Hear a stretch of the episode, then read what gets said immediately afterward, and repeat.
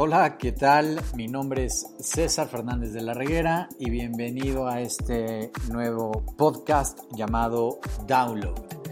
Un espacio donde ustedes van a poder escuchar a diferentes expertos en diferentes áreas, pero todos sus temas ligados al liderazgo. Espero que les guste, que les sea útil, pero sobre todo que lo puedan replicar. Comenzamos.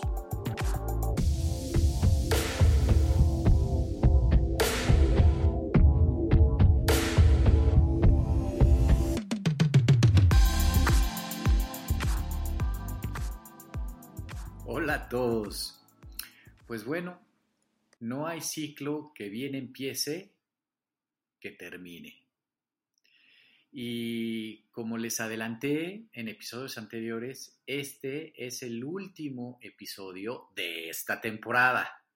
Yo pienso lanzar otra temporada, todavía tengo a mucha gente que es súper valiosa y que estoy seguro va a querer compartir sus ideas, sus perspectivas, eh, sus experiencias, eh, obviamente todas ligadas con, liderazgo, pero sobre todo estas vivencias de manera personal que nos acercan mucho a ella y que nos hacen sentirnos pues, lo que somos, humanos. ¿no? Nadie es inalcanzable o nadie es un superhéroe. Todo mundo estamos hechos de carne y hueso, sentimos, pensamos, definimos, tenemos nuestras propias opiniones y en esta diversidad es lo rico del contenido de, este podcast que he hecho pues prácticamente con todos los invitados eh, que ustedes nos han escuchado a lo largo de pues estos 13 capítulos. Este es el capítulo número 14 que lo voy a hacer con mucho empeño con mucho amor, con mucha dedicación y, con una rica taza de chocolate con leche que me estoy echando en estos momentos. Mm. Y bueno, entrando al tema, ¿por qué no quise traer ningún invitado a este episodio?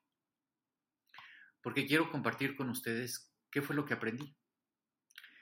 ¿Qué me dejaron estos dos meses, dos meses y medio que inicié pues este proyecto, este podcast que se llama Download, eh, invitando a diferentes personas que han tenido un, ¿cómo podría decir?, una influencia con las personas que les rodean y han sin duda alguna ha dejado su huella en términos de liderazgo, pero también qué han aprendido en el proceso.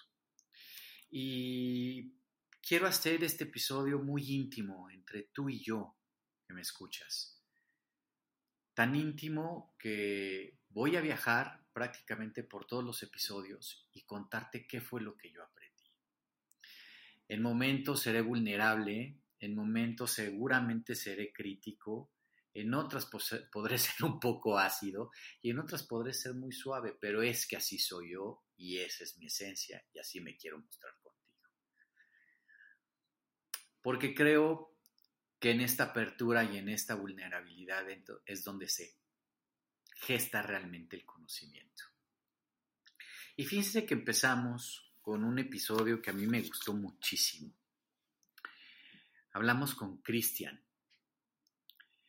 Y Cristian, si se acuerdan de él, voy a prácticamente decirles a todos por su primer nombre, eh, nos dio diferentes tips de cómo él, pues, le gusta también contribuir a la formación de líderes. Él es un coach que también se dedica a dar conferencias y talleres y sin duda alguna, pues toda esta pandemia a él también le vino a cambiar todo el juego.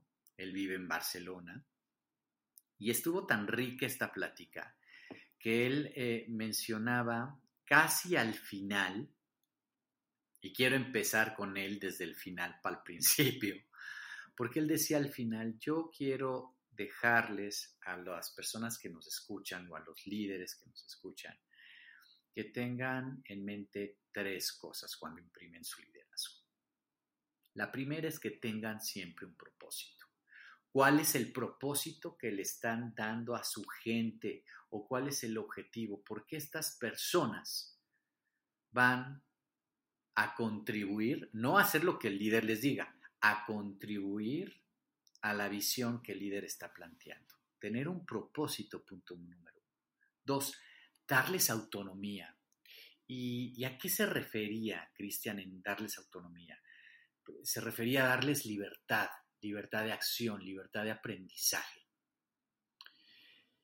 para poderlos llevar a una tercera etapa que es que estén preparados para poder llevar a cabo estas acciones, esta tarea y materializar la visión que el líder les plasmó. Y ligó la palabra autonomía con un tema de libertad, cosa que pues a mí me hizo todo el sentido. Entonces habló de que el líder debe tener un propósito, de que debe dar autonomía, pero que también tiene que preparar a su gente. Y dentro de esta lluvia de ideas, también salió este concepto ligado de dos palabras, de generar conocimiento con conciencia. Hoy tenemos un vómito de información. Mm. Todas las redes sociales nos inundan de información. Tenemos que aprender a disgregar a generar esta capacidad de síntesis. ¿Qué me sirve y qué no me sirve? Pero con conciencia y no replicar. Eh, si replicamos con inconsciencia, si entonces generamos información que no necesariamente está bien documentada o está verificada, pues generamos, podemos inclusive generar una crisis. Hoy vivimos una crisis ya había una cantidad de información brutal. Y ante esta información brutal, con esta crisis que tú y yo vivimos, pues teníamos que aprender a disgregar. Y fíjese que Cristian utilizó esta palabra crisis, pero aparte le dio una entonación bien padre. Él eh, me platicó que la palabra crisis en chino está conformada de dos palabras o dos ideas que significa una, peligro y oportunidad. Por favor, mi, chino es bastante malo, pero es algo así como Wiji. Y Wiji significa peligro y oportunidad. Fíjense qué interesante. O sea, los chinos ven ante la crisis sí un peligro inminente, pero creo que es normal por supuesto que debe haber peligro para, afrontar una crisis. te están sacando de tu área de confort. Es, eh, te están cambiando el panorama. Yo ya no podía dar conferencias cara a cara. Las tenía que hacer a través de una plataforma digital como es esta. Pero fíjense, gracias a esa crisis se generó la oportunidad de desarrollar estos podcasts o este, o este podcast, con estos episodios más bien. Y gracias a todo eso, les estoy trayendo contenido que yo creo que es valioso. Fíjese qué interesante. Toda crisis viene acompañada de una oportunidad. Eso era lo que estábamos platicando con Cristian. Y, ¿Y cómo hacemos que esta crisis pueda desarrollarse de la mejor manera? Él hablaba sobre tres roles que debe de tener un liderazgo o debe imprimir un liderazgo. El rol de mentor, el rol de coach y el rol de formador. Donde el, rol de mentor, pues lo que busca es este desarrollo de su gente contra los resultados. Sí es importante los resultados, alcanzar los resultados sin lugar a dudas, pero es también muy importante el desarrollo. En la medida de que tu gente desarrolle ciertas habilidades que yo le he dicho muchas veces, modifiquen comportamientos, los resultados se van a dar por sí solos. Y ahí es donde el mentor acompaña. Pero después viene un rol de coach, donde el rol de coach lo que les ayuda es a desarrollar esas habilidades técnicas también para hacer sus tareas de mejor manera posible.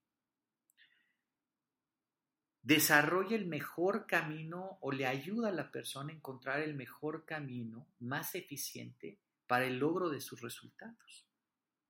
Y después viene el tercer rol, que es el rol de formador, donde se enfoca completamente en este desarrollo de, de capacidades. Yo pudiera decir que el rol de formador entra también dentro del rol del coach y del rol de mentor. ¿Por qué no?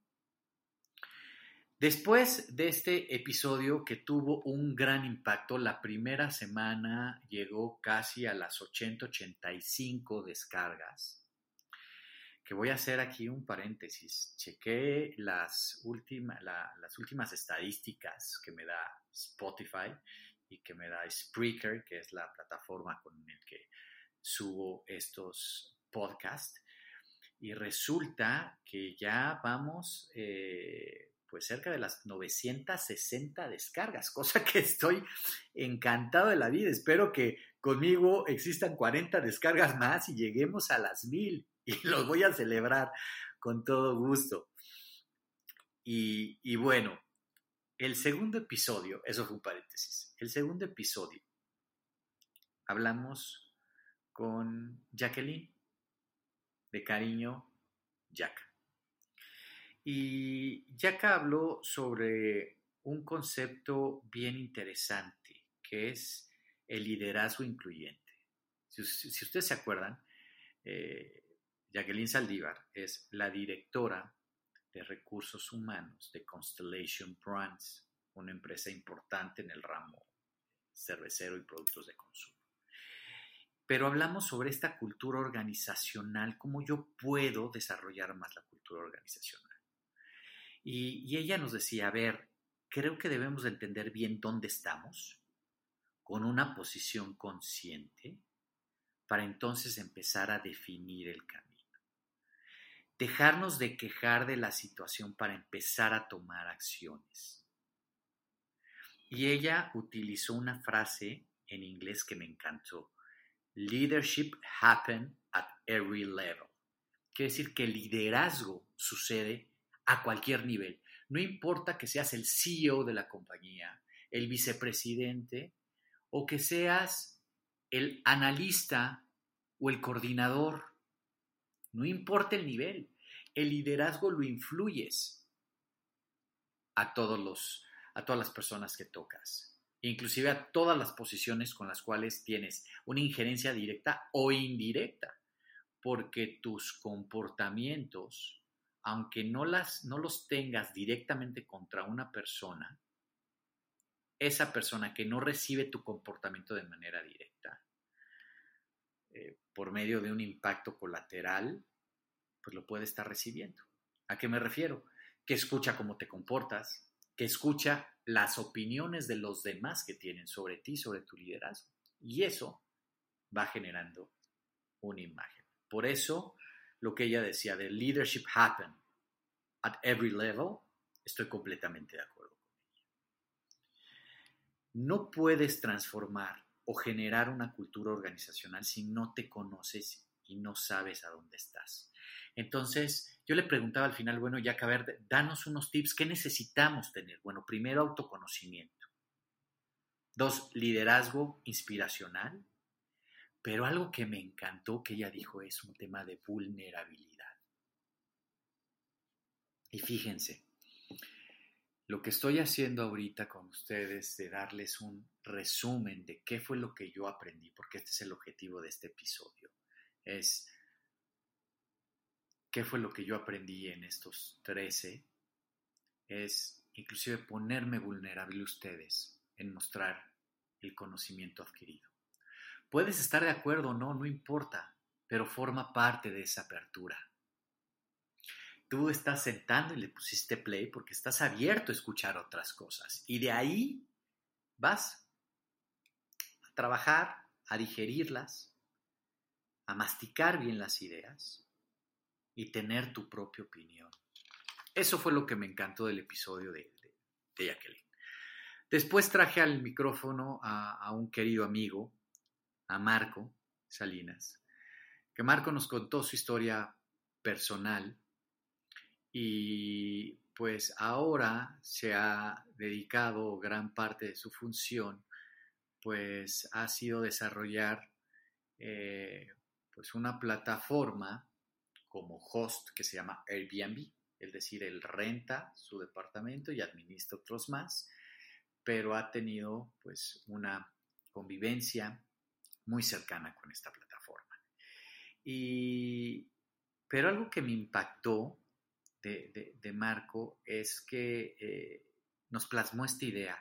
La relación personal siempre impacta en la relación profesional. Él, curiosamente nos platicaba, y esto se me quedó muy grabado, que cuando empezaron a hacer estos grupos de Airbnb y que aquí en México empezó a generarse esta idea y a gestarse esta idea y que las demás personas lo vieran como un ingreso adicional a lo que ya tenían. Eh, y empezaron a juntar los grupos, pues prácticamente las gentes que asistían ahí tenían una actitud de que, a ver, primero yo escucho para saber qué es lo que me dices, qué precio tienes, porque te veo como competencia en lugar de poder empezar a colaborar. Y conforme pasó el tiempo y la gente se empezó a abrir, empezaron a entender que no eran competencia, que podían fungir más como un organismo colaborador. Y todo esto se gestó porque se dio una relación personal. Yo he tenido infinidad, infinidad, en verdad, de, ejemplos donde la relación personal impacta en la relación profesional. Cuando yo he tenido problemas en las relaciones personales han impactado en las relaciones profesionales y viceversa. Cuando he tenido grandes aciertos en relaciones personales, he tenido aciertos también en relaciones profesionales. Entonces, eh, la gran idea que yo me quedé con, con Marco es esta idea de comuna o esta gran comunidad cuando se gesta en, en la visión cooperativa y de por favor, compartir valor, hay mucha gente mezquina que piensa que compartir valor es solamente lo comparto de mi bolsillo izquierdo para el derecho, es que incrementa la productividad y en consecuencia acentúa la confianza. Son dos términos del liderazgo que los vemos diariamente. Después el capítulo número 4, que la verdad fue un capítulo bien interesante. Traje al micrófono a dos personas, a Luis Enrique y a Dulce, que son directores generales de dos cerveceras artesanales. Una está en Baja California y otra está aquí en la Ciudad de México, ¿no? Baja Brewing, eh, en Baja California, obviamente, por el nombre lo dice, y Cru Cru, que está aquí en la Ciudad de México. Y lo que me llevé de ellos es que tener una correcta planeación es vital para la sobrevivencia de cualquier proyecto que te pongas enfrente. Ellos, que empezaron desde cero, llegaron a tener planeaciones de un año, dos años después de empezar allá eh, vender de manera formal o de manera mucho más industrial su cerveza. ¿Y qué me lleva todo esto? Pues que hay que tener paciencia, orden y estructura. ¿Cuánta paciencia nos hace a veces falta? Queremos todo de manera inmediata. Y como ahora tenemos mucho contenido on demand, que le podemos poner pausa y lo podemos reiniciar cuando queramos. O que me puedo chutar toda una temporada de un podcast, 14 capítulos o episodios, en una tarde, si yo quisiera, y no me tendría que esperar a la siguiente semana que lo transmite una televisora, pues cada vez esta capacidad de paciencia se va disminuyendo. Tenemos que fomentar la paciencia. Si no tenemos paciencia podemos cometer grandes errores Después eh, de eso, traje también al micrófono a otro amigo que conocí en esta etapa de mi vida de coaching o de conferencista, que se llama Luis Magaña. Y con Luis hablamos de un tema increíble, la resiliencia, que es esta capacidad de modificarse en consecuencia de crisis o de momentos duros, pero aprendiendo de las experiencias y generando una mejor versión de ti mismo. Luis eh, y yo peloteábamos sobre este concepto de aprender desaprendiendo. Y eso es lo que hace una persona resiliente. Ella decía que una persona resiliente, él, perdón, ya le estoy cambiando de sexo a mi estimado Luis, él decía que una persona resiliente es una persona que debe de tener muchas características, pero él nombró cuatro importantes, que debe de tener un autoconocimiento claro, que debe de tener un autocontrol, que debe de ser una persona positiva y que debe de ser una persona muy flexible. Autoconocimiento porque en esta conciencia de decir, estoy viviendo una crisis, esto me sucedió, pero ya me sucedió, ¿qué es lo que aprendí de eso? Eso genera un autoconocimiento.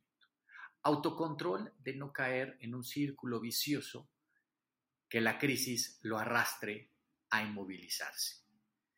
Eso lo lleva a ser una persona positiva porque entonces está viendo la oportunidad de decir, ¿qué es lo que tengo que aprender de esto? Y ser flexible para poder irse adaptando al cambio. Después, una persona que conocí durante mis tiempos de estudio en la maestría, que fue Manuel Miembro, que él eh, hablaba sobre lo que la locura nos hace hacer.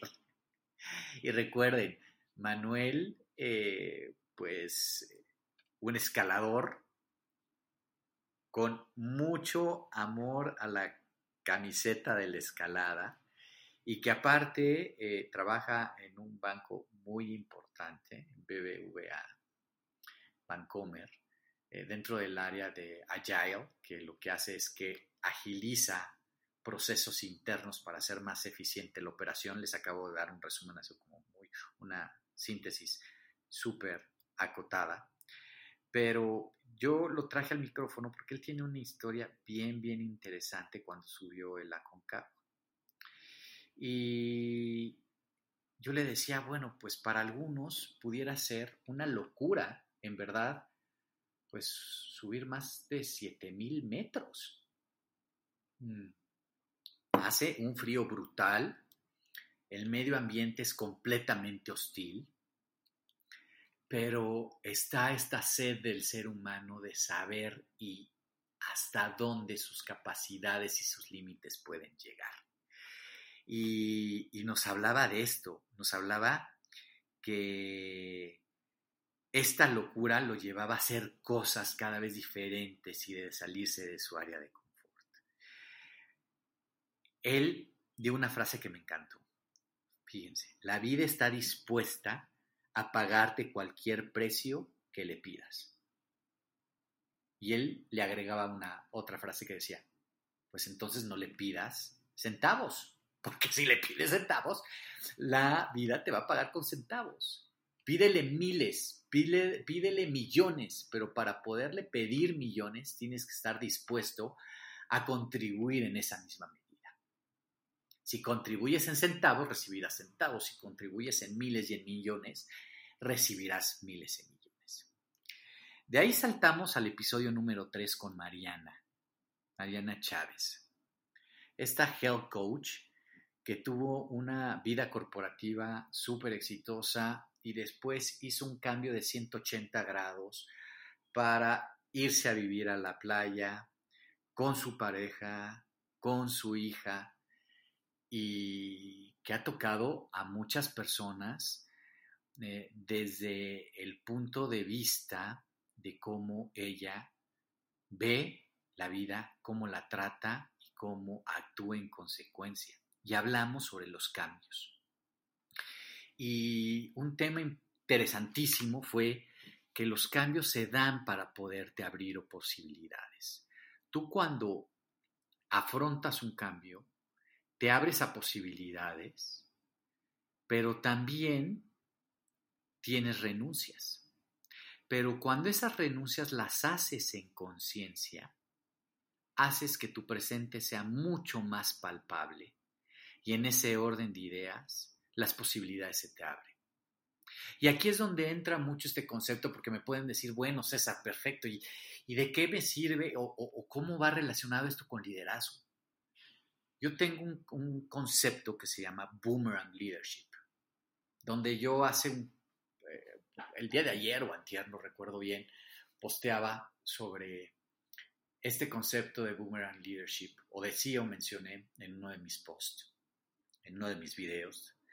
Eh, donde el liderazgo que tú imprimas siempre se te va a regresar. Si tu liderazgo es deficiente, vas a obtener una respuesta deficiente. Si tu liderazgo es incluyente, provocativo, pero que al mismo tiempo desarrolle, en consecuencia vas a obtener desarrollo, vas a obtener provocación.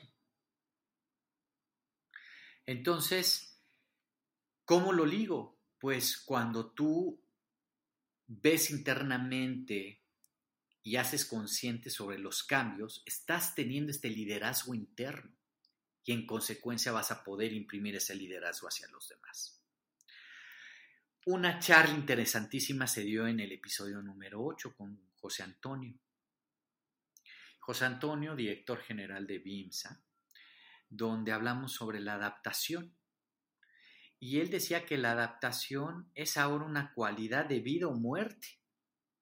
O sea, ya antes te podías hacer medio tonto y no quererte adaptar. Hoy, en el entorno donde vivimos y nos desarrollamos, o donde queremos desarrollar un negocio, o donde queremos desarrollarnos personalmente, hay también tanta información, tanta competencia, tantas variables involucradas en la ecuación donde te tienes que adaptar. Porque si no, en verdad, te me vas a quedar atrás. Y, él utilizó una frase increíble. Y les voy dando las frases que me dieron cada uno de ellos, o los que yo pesqué en su momento. Antes, el riesgo se prevenía. Hoy, el riesgo se tiene que administrar. y eso habla sobre esta gran adaptación que ha tenido José Antonio en su entorno y en su liderazgo para con su compañía y con su gente. Tuvo que cambiar drásticamente su modelo de negocio, o más que cambiarlo, modificarlo al entorno, ¿no? adaptarlo al entorno. Esa era la palabra que quería, que quería decir. Después vino al micrófono Ricardo. Ricardo es la pareja de Mariana la de hace dos capítulos anterior, ¿no? Capítulo 7. Y yo traje también a, Ricardo, porque Ricardo tiene una dualidad de formación bien interesante.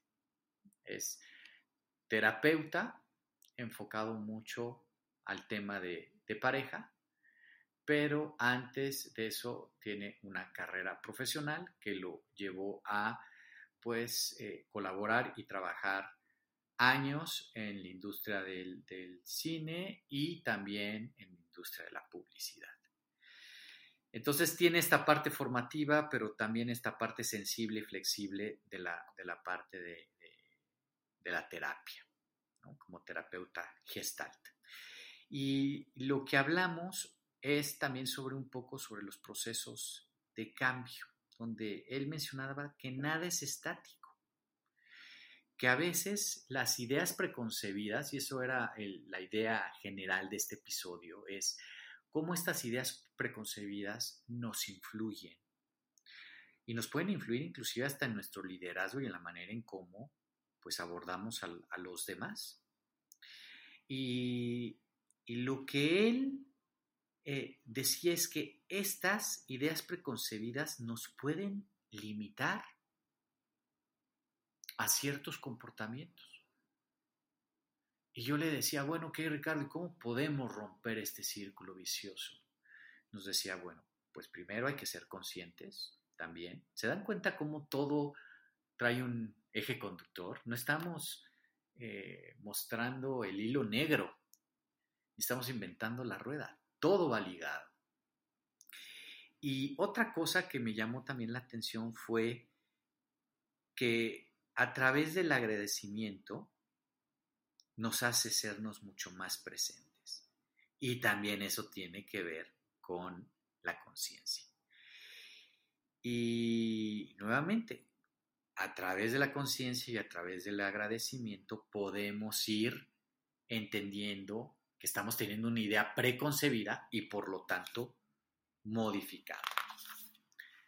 Después traje también a un amigo muy querido donde pues tuvimos la fortuna de trabajar, pero también de estudiar juntos la universidad, que es Mauricio Terán. Y Mauricio Terán, si hay alguien que yo puedo decirles que es un tipo eh, sumamente, eh, ¿cómo les podré decir? Dinámico, pero sumamente estructurado y, y con mucha autoconciencia, es Mauricio Terán. ¿Y Mauricio a qué se dedica el día de hoy? Se dedica a dar coaching a diferentes mamás para que a través del ejercicio eh, pues puedan modificarse y sentirse mucho mejor, ¿no? A subir esta autoestima. Eh, y Mauricio utilizaba una analogía increíble. Decía, se vale bajar el ritmo, César, porque a veces estamos en esta euforia de que las cosas se hagan cada vez más rápido, lo que yo les decía de la paciencia, ¿no? en esta impaciencia brutal de que obtener resultados inmediatos y volverme rico de la noche a la mañana, porque veo perfiles de Instagram que a través de aplicaciones eh, mágicas se vuelven ricos y se vuelven influencers, ¿no? Todo esto lleva un proceso y un ritmo. Yo llevo más de un año posteando un post diario. Y bueno,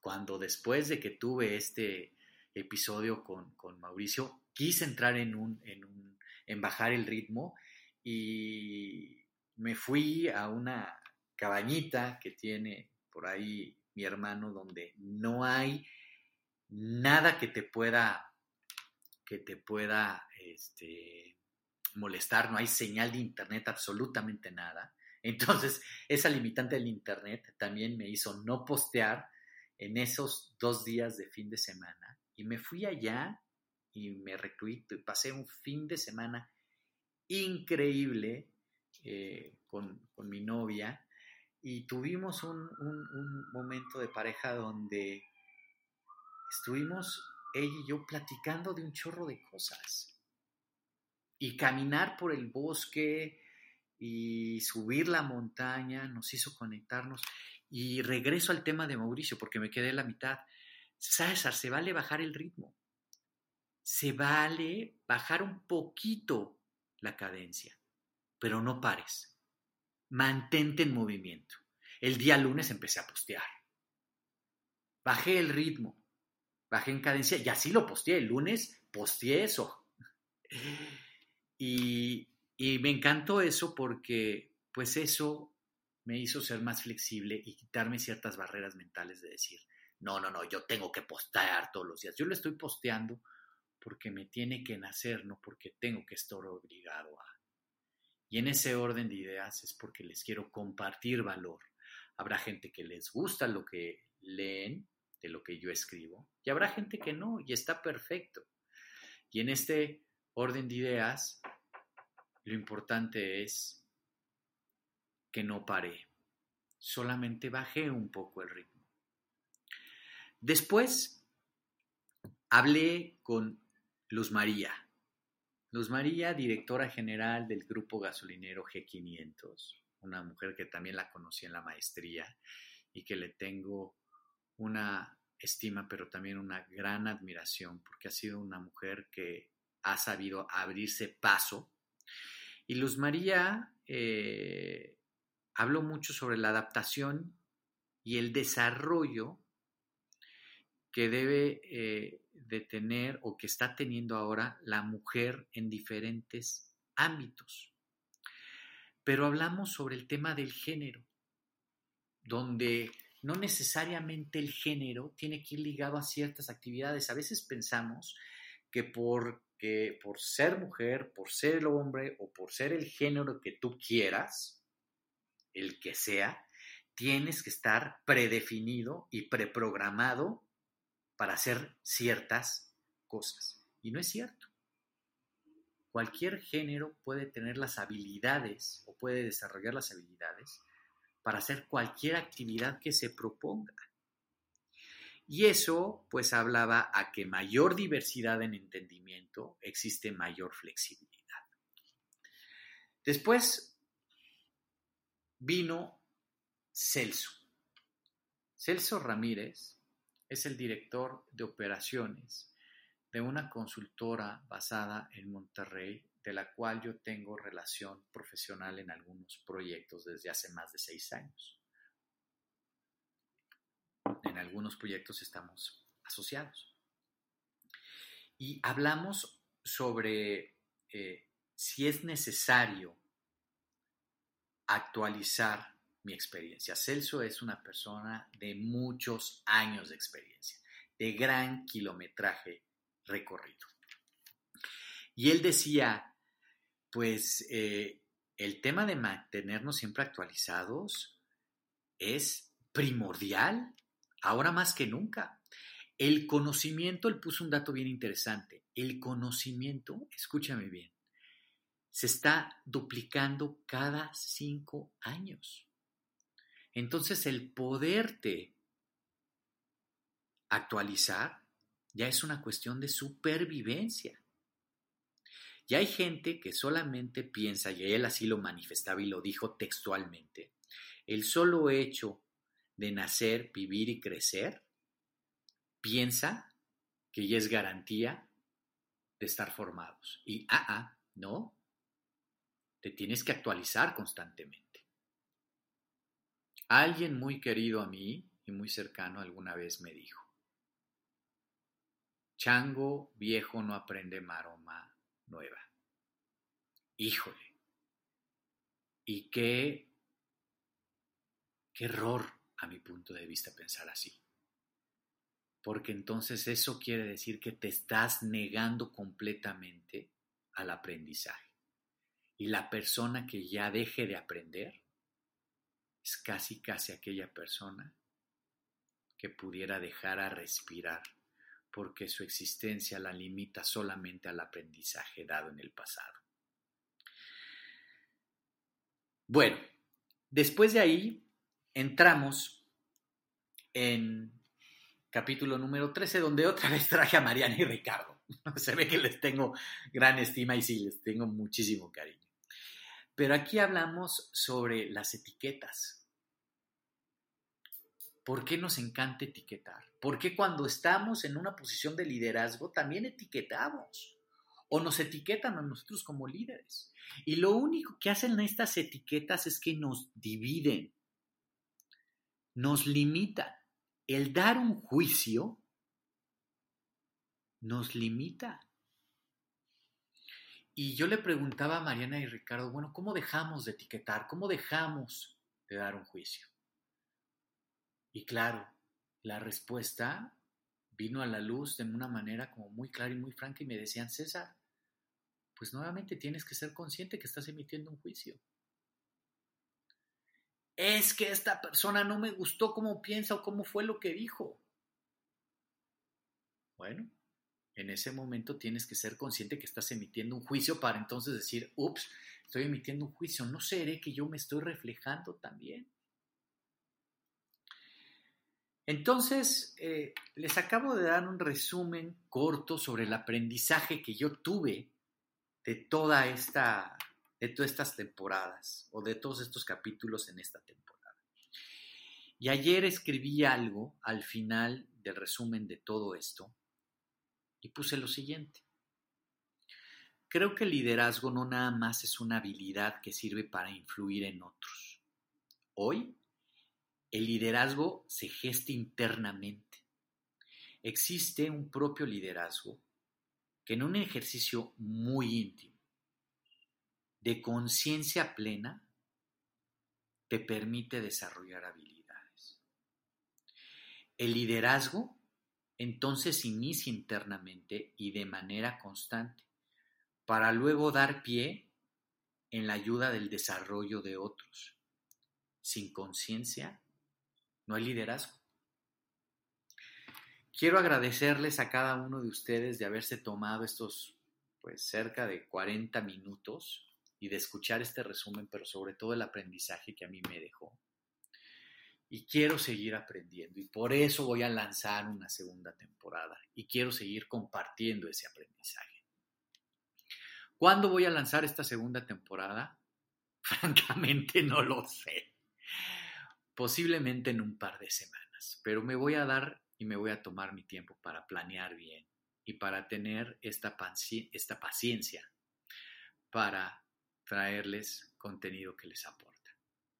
Yo de todo corazón les agradezco pues estos minutos de vida que invirtieron y los que han estado siguiéndome durante todos estos episodios y que se van a aventar cerca de 14 horas de contenido, de puro contenido, cerca de 14 horas de contenido más o menos, pues espero que les aporte algo. Les mando un fuerte, fuerte abrazo y nos vemos en la segunda temporada. Chao, chao.